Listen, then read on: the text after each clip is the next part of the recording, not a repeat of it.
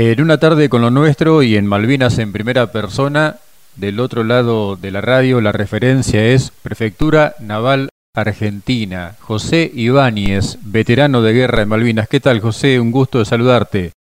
Buenas tardes, Fernando, ¿cómo te va? Un gusto. Soy el suboficial mayor Ibáñez José Raúl de la Prefectura Naval Argentina, veterano de guerra, por supuesto, y bueno, un gusto estar con tu querida audiencia y bueno, estamos expuestos para las preguntas que usted hacer. ¿De dónde sos, José? ¿De dónde sos nativo? Oriundo de Libertador, departamento esquina Corriente tengo 63 años y bueno, a mediados del 79 ingresé a nuestra querida institución, la Prefectura Naval Argentina, y bueno, los primeros pasos los di en el servicio de buque guardacosta. Mayormente mi destino fue siempre esta parte. Antes era patrullaje y hoy es el servicio de buque guardacosta.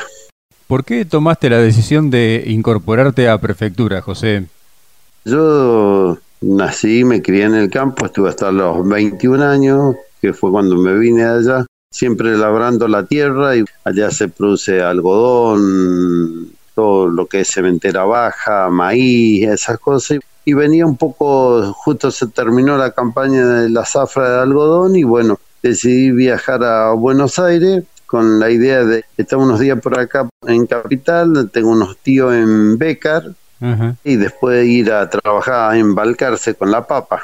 Pero bueno, mi destino se agarró otro rumbo después porque justo el momento que llegué acá, llegué un domingo, no me acuerdo la fecha, pero fue en mayo.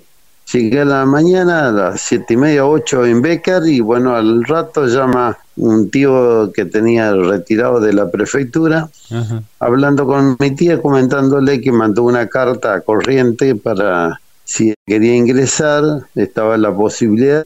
Y le dice mi tía, no, no entiendo nada porque José llegó hace rato, pero no comentó nada.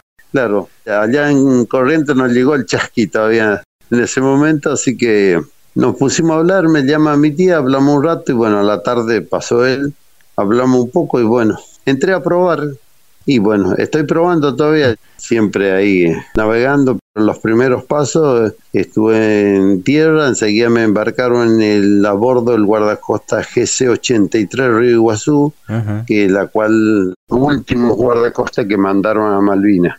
De un grupo de 20 lanchas, eran las dos últimas que llegaron. Claro. Esos fueron mis primeros pasos. ¿Cómo fue la formación en la escuela de suboficiales de prefectura? ¿Cuánto duró, José?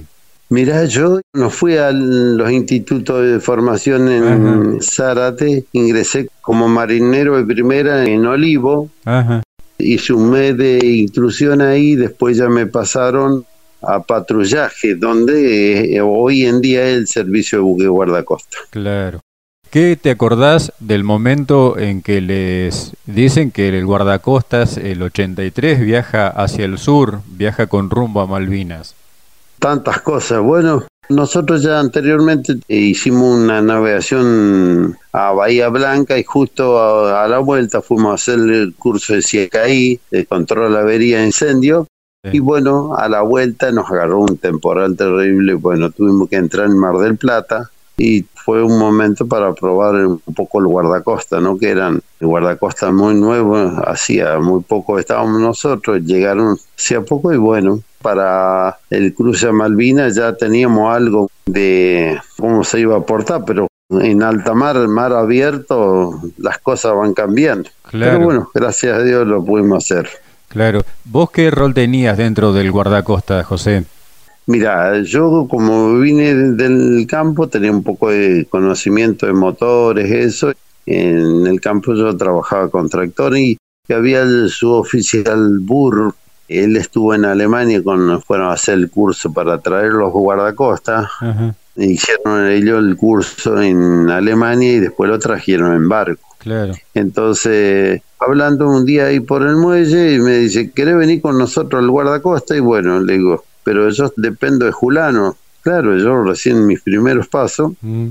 Dice, no te preocupes, estaba a cargo del suboficial Verduno y ya fallecido este hombre y habló con él y al otro día ya estaba a bordo del guardacosta y bueno, trabajaba en la sala de máquina como maquinista.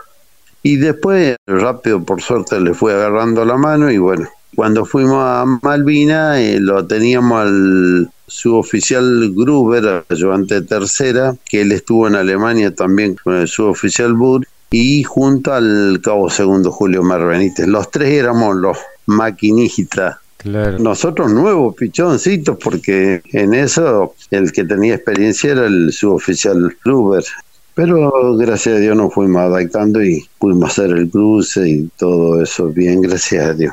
¿Cómo fue el cruce? ¿Qué recordás del cruce del continente a Malvinas? Nosotros hicimos eh, Buenos Aires, Bahía Blanca, Ingeniero Guay, por supuesto, Puerto Madrid, Puerto Deseado, y bueno, ahí supuestamente íbamos a esperar directivas para pasar, que eso tardó muy poco, yo creo que no sé si llegó ahora, y bueno, ya hubo que emprender el cruce fue bastante complicado. Siempre los guardacostas esto tienen que hacer ese tipo de navegación porque la autonomía de combustible y agua, todo eso no, no da para más. Por eso se tocó Ingeniero Guay, Puerto Madrid, Puerto Deseado y bueno, ahí para hacer la travesía. Claro. Las condiciones del mar para el cruce fueron bastante embromadas porque creo que soportamos olas de entre 7, 8 metros a 10 o 11 pero lo pudimos hacer. Nos ayudó mucho un barco noruego que venía de subida, que pasó por abajo, venía de Ushuaia, todo eso estaba subiendo y bueno, en el radio de las 200 millas más o menos, justo eh, aparece un eco en el radar y justo fue el 12 de abril. Estábamos en la zona de, exclusión y los ingleses en esa fecha declararon ante cualquier navío algo que esté al alcance de ellos iban a abrir fuego. Así que apareció este con el radar y bueno, todos muy asustados, aparte estábamos con condiciones de ola de 8 a 9 metros más o menos. Con nosotros iba un oficial de Los Santos, que trabajaba con la parte de radio, estaba arreglando algo de uno de los guardacostas y bueno, él hablaba un poco inglés, así que se comunicó con el barco este y eso nos sirvió para corregir un poco la posición porque estaba un poco desviado de lo que estaba propuesto, ¿no? Y bueno, eso nos sirvió para poder llegar, porque a Malvina llegamos martes 13, no te cases y no te embarque, más o menos a la una y cinco, una y diez de la mañana más o menos, y bueno, cuando estábamos en la entrada en la bahía de Puerto Argentino, se comenzó a parar los motores del guardacosta 82, el otro gemelo al nuestro, y bueno, le hicimos un poco de ayuda y bueno, ellos purgaron los motores y bueno, se logró entrar a Puerto Argentino y bueno, se amarró al buen suceso un barco de la Armada que estaba amarrado en el puerto y bueno, todavía recordamos ese momento que la gente de la Armada nos preguntaba qué barco nos llevó. Nosotros por suerte lo pudimos hacer el cruce navegando. Tremendo. Y en ese momento el guardacostas ya se empezó a parar los motores y el nuestro, cuando se quedó un poco tranquilo, le tiramos la sonda al nuestro y más o menos entre los dos tanques había 800 litros de gasoil más o menos. O sea que ya estábamos a punto un ratito más y nos íbamos a quedar los dos a la deriva. Pero por suerte Dios nos iluminó y nos ayudó y lo podemos contar, gracias a Dios. Seguro. Y ya una vez allí en la zona de Puerto Argentino, ¿tomaron contacto con la gente del apostadero naval? ¿Cómo fueron las órdenes para ustedes? Claro, sí, sí, sí. El problema estaba siendo de parte del combustible. Por suerte había unos tanques en el frente de Puerto Argentino y empezamos a usar ese combustible y mandar a Buenos Aires para que vean qué tipo de combustible era. Si podemos usar nosotros, por suerte sí, y bueno, empezamos a usar ese combustible, a cumplir distintas misiones, uno un día por un lado, otro por el otro, y bueno, al reconocimiento de islote, a transportar efectivos, infantes de marina, de ejército, de todas las fuerzas, y a transportar alimentos también, depende de distintas misiones cumplíamos. Claro. Y el primero de mayo, que fue el día del ataque aéreo a Puerto Argentino por parte de los ingleses, ¿ustedes estaban ahí en la zona también? También estábamos en la zona. Ese día recibió el primer ataque el guardacosta Isla Malvina. Le atacó un helicóptero. Ellos venían de acompañar, estaban en la bahía afuera y estaban acompañando un barco que era inglés pero estaba conducido por gente de la Armada y en una misión la tuvieron que acompañar. ¿Por qué? Porque estos barquitos no tenían radar y todas esas cosas, entonces se acompañaba con el guardacosta. Y estaban en la bahía en Puerto Argentino. La tarde del primero de mayo fue uno un helicóptero que estaba cumpliendo algunas misiones de observación ahí y le atacó al guardacosta de Islas Malvinas, la cual estaba fondeado el guardacosta, ahí surgió el suboficial Blatter, encargado de máquina con una sierra, porque no se podía levantar el ancla mm. y entonces tuvo que actuar este hombre y bueno, logró marcar un poco la cadena cortando y una invicada al guardacosta logró soltar, quedó el ancla ahí por suerte. Y se pudo salir. Ahí en esa contienda quedó gravemente herido el cabo primero Gribolato, que trabajaba en la parte de máquina del guardacosta y las Malvinas y fue llevado a Puerto Argentino en ese momento y bueno, ahí se le hizo los primeros auxilios. Y para el guardacosta Río Iguazú, la fecha del 22 de mayo es una fecha muy significativa.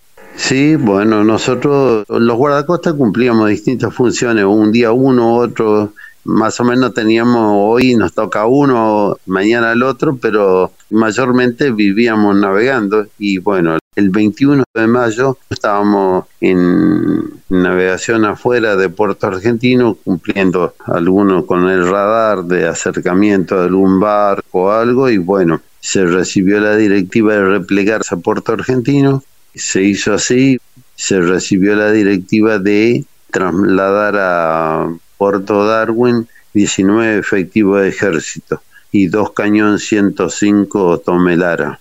Cuando llegamos a Puerto Argentino, recibe el capitán, el suboficial Bacaro, todo eso, y empezaron la maniobra. Ellos pensaban que iba a ser fácil, pero claro, las piezas son muy pesadas, hubo que desarmar las piezas, ubicar en distintas partes del guardacosta, porque a mí los que son pesados había que transportar los 19 efectivos, más su equipo de combate y todo.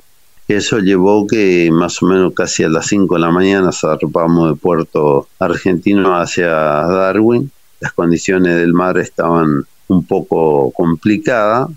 Aproximadamente a las 8 y 5, 8 y 10 en el Suena Chue, próximo a Puerto Darwin, entraban dos y Harry a atacar la parte de Darwin justo el guardacosta entró en comunicación con Darwin y le señalaban que entraba en, alarma roja la zona, cuál eran estos dos aviones. Así que nos pasaron un poco, viraron y bueno, se largaron a atacar el guardacosta. En ese momento lo vieron el capitán y el contramaestre y tocaron zafarrancho de combate, cada uno a cubrir su puesto de combate en las ametralladoras iba uno, el cabo segundo Bengochea y el, otro, el cabo segundo Benítez. Yo me largué a la sala de máquina y a ellos les acompañaba el contramaestre, el suboficial Bacaro. Se recibe la primer pasada. En la primer pasada queda herido de muerte Julio Mar Benítez, gravemente el suboficial Bacaro. Hoy en vida el suboficial Bacaro tiene 62, 63 kilos en su cuerpo el cabo segundo Bengochea también una herida en la ingle bastante grande y bueno, estaba perdiendo mucha sangre y todo. Yo me encontraba en ese momento en la sala de máquina, recibo un impacto en la banda de babor, parte del cargador de batería, y ahí eso pasó de largo, pegó en parte del banco de trabajo, abajo ahí de la escalera del acceso a máquina, ahí pasó el arco y bueno, entraba una bocanada bastante grande de agua, rebotaba en el cielo raso del guardacosta y bueno, nosotros teníamos dos bombas, una de incendio y la otra de chique. Pongo las dos a achicar y no era suficiente, era mucho la cantidad de agua que ingresaba, aparte rebotaba por todos lados, empezó a salpicar el tablero eléctrico y todo. Entonces tomo el intercomunicador, el teléfono y llamo al puente. Justo me atiende el señor Olmedo, que era el capitán del guardacosta, y le comento lo que estaba pasando. Entonces me dice, si es así, abandonar la sala de máquinas, yo voy a tirar a la costa. Así que yo pego la vuelta, giro y bueno, me largo a salir de la sala de máquina. Cuando estoy medio cuerpo saliendo de la sala de máquina, me grita el suboficial Bacaro y vengo que se encontraba en la misma banda, tirado en el piso, arrastrándose. Hacelo pomada, me dice. Yo no entendía nada porque venía de salir de la sala de máquina, levanto la vista hacia el través de babor y veo en picada que se largaba arriba el avión. En ese momento atropello al cuerpo de Julio Mar Benítez, que ya estaba encogido.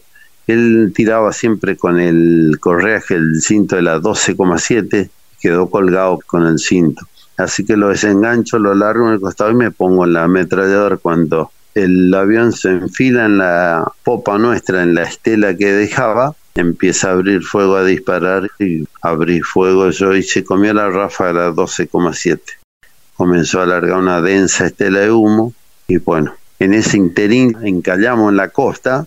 Nuestra gran salvación fue que estábamos cerca de la costa porque pasó perdiendo altura y como virando hacia el mar, pero bueno, yo quedé medio tullido, parece, me sacudí un poco y miro hacia la costa, veo a 20, 30 metros, 40, gente que corría y se caía y se levantaba. Entonces, después conclusiones, eran mis compañeros mismos que iban en el puente, o sea que pasó un ratito, hubo un momento ahí que quedé medio bloqueado, se ve yo ahí, bueno, viro la mirada a la parte de estribor a la distancia y veo el otro avión que va virando, va hacia popa, amagó como atacar por popa, se zambulló y por suerte se retiró. Ahí ya comenzamos a ayudar a los gravemente heridos a bajar. Teníamos al suboficial Bacaro, Bengochea, el oficial principal Gavino, González tenía una herida también y bueno, hacerle los primeros auxilios. Nosotros teníamos un enfermero de Marina, el cabo segundo Guzmán, fue muy importante porque él le puso suero y algo al suboficial Bacaro, a Bengochea, eso llevó un rato y por suerte los teníamos a este enfermero. Claro. Y después de haber bajado del guardacostas, tuvieron que caminar para ser rescatados. ¿Cómo siguió la historia, José? Claro, nosotros quedamos en la costa, nos retiramos un poquito y nuestra gran salvación fue que había observadores de la Fuerza Aérea que ellos vieron todo y avisaron a Darwin y pudo venir un helicóptero para retirar los gravemente heridos. Más o menos a las dos horas y pico baja un helicóptero, lo sacaron al suboficial Bacaro y a Bengochea a Puerto Argentino. Y nosotros caminamos un poco más arriba, en la misma colina porque estábamos en un islote que no, teníamos salida. El bote que contaba el guardacosta estaba todo agujereado, las balsas salvavidas también, o sea que no había medio para salir de ahí. Así que llevaron los gravemente heridos y más o menos a las 3 de la tarde del 22 nosotros justo fuimos cinco, subimos algunos al guardacosta y los otros dos quedaron abajo con la idea de bajar el cuerpo de Benítez que quedó a bordo. Y bueno, estábamos en ese trámite y en la colina donde estaban nuestros compañeros bajó un helicóptero y el que estaba abajo dice, che, vámonos, dice, vino un helicóptero. Bueno, continuamos con la maniobra de bajar el cuerpo de Benítez y bueno, lo envolvimos en una frazada lo bajamos y mientras que estábamos en trámite de bajar, se va el helicóptero y entonces empezamos a caminar. Cuando llegamos más o menos 800, 900 metros, estábamos en la colina arriba, llegamos, estaban siete soldados de ejército, nada más. y los demás, no, dice, se fueron todos, ahora nos vienen a buscar. Después empezaron a pasar aviones de ellos, nuestros, y bueno, ellos ya estaban entrando a dominar la zona y bueno, ese día no, no, nos pudieron venir a buscar, así que Esa noche hicimos noche ahí los siete soldados de ejército, cinco nosotros más el cuerpo de Benítez. Al otro día, eso a las once, once y pico de la mañana, pasa un helicóptero nuestro y nos hacemos ver. Y bueno, el que iba en la ametralladora nos hace seña que aguantemos. Y después ya nos estábamos empezando a preocupar porque pasaban la hora y no nos venían. Claro, pasaban aviones nuestros, de ellos. Ellos ya desembarcaron el estrecho San Carlos. Claro. Entonces, más o menos a las dos de la tarde, dos y pico, aparece un helicóptero y bueno, nos preguntan cuánto éramos y le dijimos que éramos 12 más el cuerpo. Bueno, dice, dejen todos los equipajes y dejen el cuerpo también. Empezamos con el tire de afloje, que dejamos todo, pero queríamos llevar el cuerpo a nuestro camarada. Por suerte después nos autorizaron a que alcemos el cuerpo a nuestro camarada y bueno, empezamos a volar y eh, iba acompañando la bahía el, helicóptero porque dice no lo puedo sacar un poco más arriba porque andan los aviones dos por tres entonces volamos un ratito y entra en alarma roja la zona. Para esto ya el piloto del helicóptero nos dice si entra en la alarma roja así como entra yo largo el helicóptero lo tiro para apoyar y ni bien toca el piso esparrámense porque andan los aviones así fue cuando entró en alarma roja, no dudó, yo creo que ni un segundo el piloto lo tira un poquito al costado y, empieza a bajar.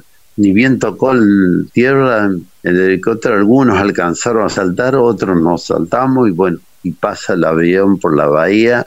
Yo creo que ese día si dudaba un segundo el piloto en bajar, en apoyar el helicóptero, nos enganchaba. Así que esperamos un rato, se levantó la alarma roja, continuamos el vuelo, fuimos a Darwin, ahí estaban nuestros compañeros, así que eso ya era el 23 de mayo, casi a la tardecita. El 24 le dimos sepultura a Julio Mar Benítez junto a un soldado de ejército en Darwin, donde había ya pilotos de los Pucará y sepultados en el cementerio de Darwin en nuestra grandeza que pudimos darle sepultura a nuestro gran camarada. Él era el más joven de la tripulación y un bravo entrerriano. ¿Y después ustedes quedaron defendiendo la posición de Darwin junto con el resto de las tropas o fueron trasladados a Puerto Argentino? Sí, sí, quedamos con, en Darwin.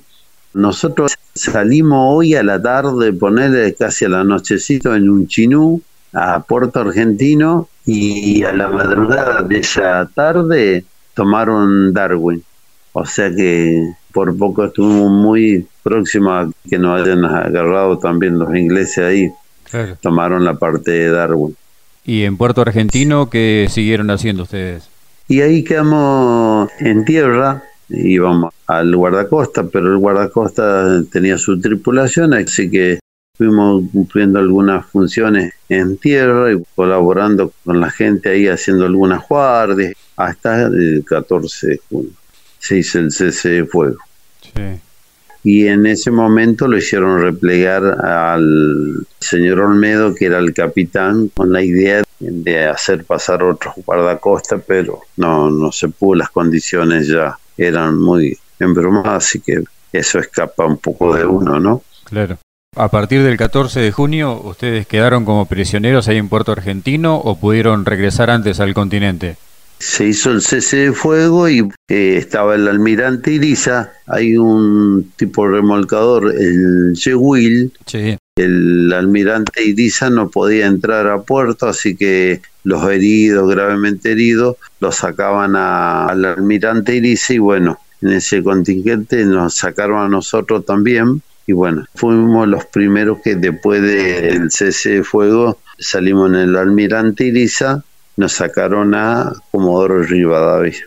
¿Y la vuelta a la fuerza, a la actividad, digamos, diaria, a la actividad normal, fue inmediata o tardaron algún tiempo?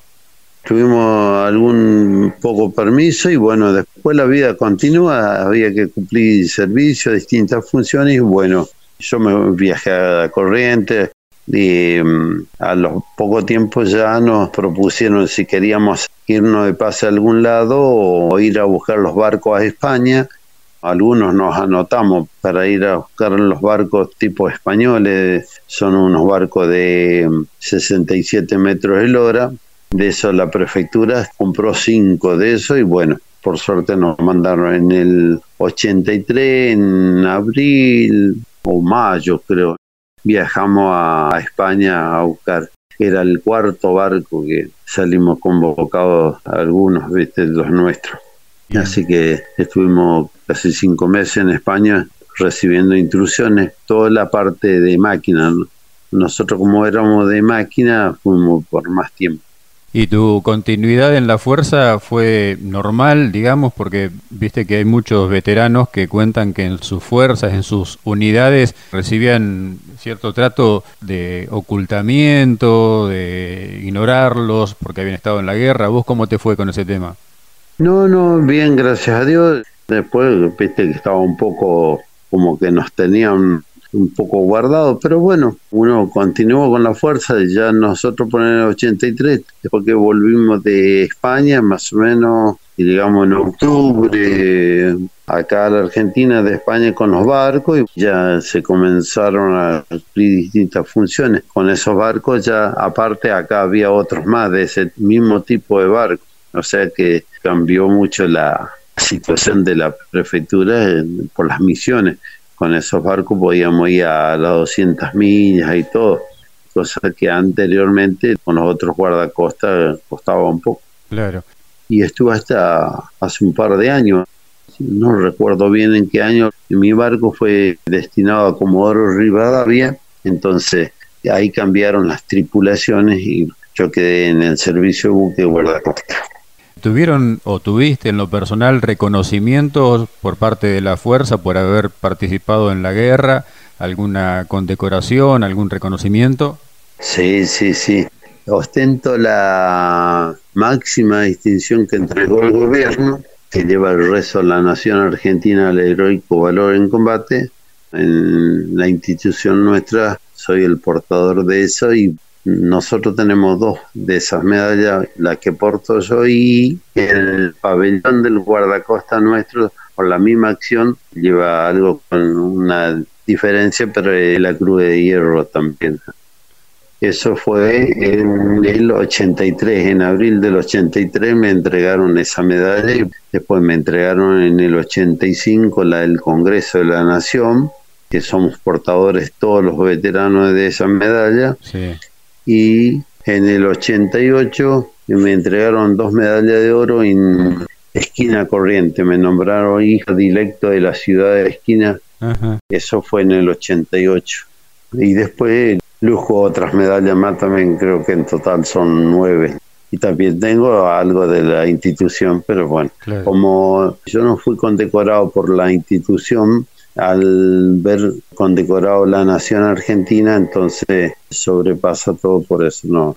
Pero tengo una medalla también de la institución. Un orgullo enorme. Sí, sí. Bueno, es nuestro, es tuyo, es mío, de todo en general. Tenemos la dicha y la suerte de poder contar, pero nunca nos tenemos que olvidar de nuestros camaradas que quedaron sembrados y haciendo guardia en nuestras turbas por allá. Así es. Yo vivo en Mateo Portero Escobar y bueno, también a los 20 años nos entregaron una medalla, a los 25 nos nombraron ciudadano ilustre del partido, a todos los veteranos. Después tengo una de los bomberos de Ceiba, todo eso nosotros somos en la parte de veterano para inundaciones y todo eso se junta y bueno, se trabaja todo en conjunto y también tengo esa distinción. Y tengo la de la Armada también, creo que son el nueve en total que luzco en mi uniforme. Y siempre participando de encuentros con veteranos de otras fuerzas también. También, sí, sí, se dan siempre, mayormente eso en las ceremonias eh, hay veces que hace, pasan bastante tiempo, uno no se ve, y ahora con este asunto de la pandemia estamos un poco alejados, pero bueno, hace poco se entregaron estatuillas y la Comisión de Veteranos entrega eso, una distinción, y bueno, son puntos de encuentro, ¿viste? Y siempre estamos en contacto con unas, con otros. Nosotros hace poco nomás estuvimos ahí en el Palomar, nos conocimos y bueno, qué lindo estuvo eso y nosotros siempre con la gente de la Fuerza Aérea, amén de pertenecer a nuestra querida institución, siempre tuve muy buenos contactos con ellos. Y amén de todo eso, yo tengo un gran respeto hacia la Fuerza Aérea porque ellos fueron los que nos rescataron, los dos gravemente heridos que estaban perdiendo mucha sangre y después los otros dos vuelos más que, nos sacaron a toda la gente ahí. Si no hubiese sido muy embromado porque no había otra posibilidad porque lo quedamos en un islote que no teníamos salida. Nos salvaron los observadores de Fuerza Aérea. José, ¿formaste familia? ¿Tenés hijos? Sí, sí, sí. Estoy casado con Susana Estela Magrini nos casamos en el 84, en octubre del 84, y bueno, tenemos tres chicos que ya son señores ya. Bueno, para nosotros son todos chicos y bueno, el más grande tiene 35, José Ram, Rocío Belén tiene 31, que tres nietas. Y yo le digo las brujitas que tenemos. Y el más chico tiene 27, Gustavo Joaquín. ¿Hay alguno en la fuerza? No, no, no, en la fuerza no ingresaron ninguno. No, y las nietas son cuatro las nietas, porque la hija tiene tres nenas. El último varón tiene otra nena más. Y ahora viene en camino del más grande y estábamos viendo a ver qué cargaba. Yo le digo a ver si alguien salva el apellido. El más grande ahora está embarazada la compañera y parece que otra chancleta más, ¿sí? que no hay para salvar el apellido, parece. mientras que venga todo bien, si os quiere. Yo las cargo acá porque la nena acá de la piba la tengo acá dos terrenos, tres por medio. Y entonces, digo, ustedes son brujas. Hay veces que le hago de chofer para ir al colegio, las llevo, mayormente o la voy a buscar y bueno, el abuelo. Bien, muy bien. Una, una linda etapa de la vida, sin lugar a dudas, para disfrutarla a pleno. Ah, sí, sí. No, y eso, gracias a Dios, uno lo, puede hacer y bueno, es lo que nos queda para disfrutar. Ya uno ya se va poniendo grande, ya el otro día en esa reunión que estuvimos por allá juntos, muy lindo y bueno, de esa están sucediendo siempre. Esto de la juventud, la otra etapa, pero bueno. José, Muchas gracias, muchas gracias por contarnos tu historia, muchas gracias por todo lo que le diste y seguís dándole a la patria. Para nosotros un gustazo esta conversación, pero por sobre todas las cosas haber tenido la posibilidad de estrechar tu mano en el palomar, por haber compartido el almuerzo y tener este vínculo de la posibilidad de estar contándole a nuestros oyentes tu historia a través de nuestro programa. ¿eh? No, no, el agradecido soy yo, Fernando. Fue un gusto estar y ante cualquier cosa estamos para servir. Esa es la, función de nuestra querida institución y darle un, abrazo a, toda nuestra querida juventud, a todos, y prepararnos, estudiar, ser buenos elementos, porque la vida va pasando y nos va presentando distintos obstáculos de una forma u otra, pero hay que prepararse y siempre obrar de la mejor manera. Eso es lo que hace posible todo. Gracias, José. Te mando un abrazo enorme. Saludos a la familia y nuevamente muchas gracias por todo. ¿eh? Bárbaro, igualmente. Y bueno, estoy a tu disposición y un abrazo. Saludos a la señora y a tu querida audiencia, que ante cualquier cosa estamos para servir.